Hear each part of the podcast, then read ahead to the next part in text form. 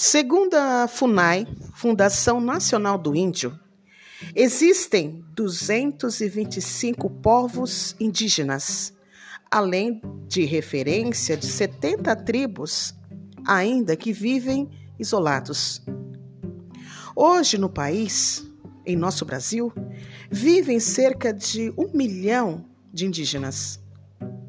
Porém, sabemos que eles ainda não têm o valor e o respeito de nossos governantes, que querem tomar suas terras, desvalorizar suas culturas. Sempre eu me questiono e questiono também minhas redes sociais escrevendo: até quando?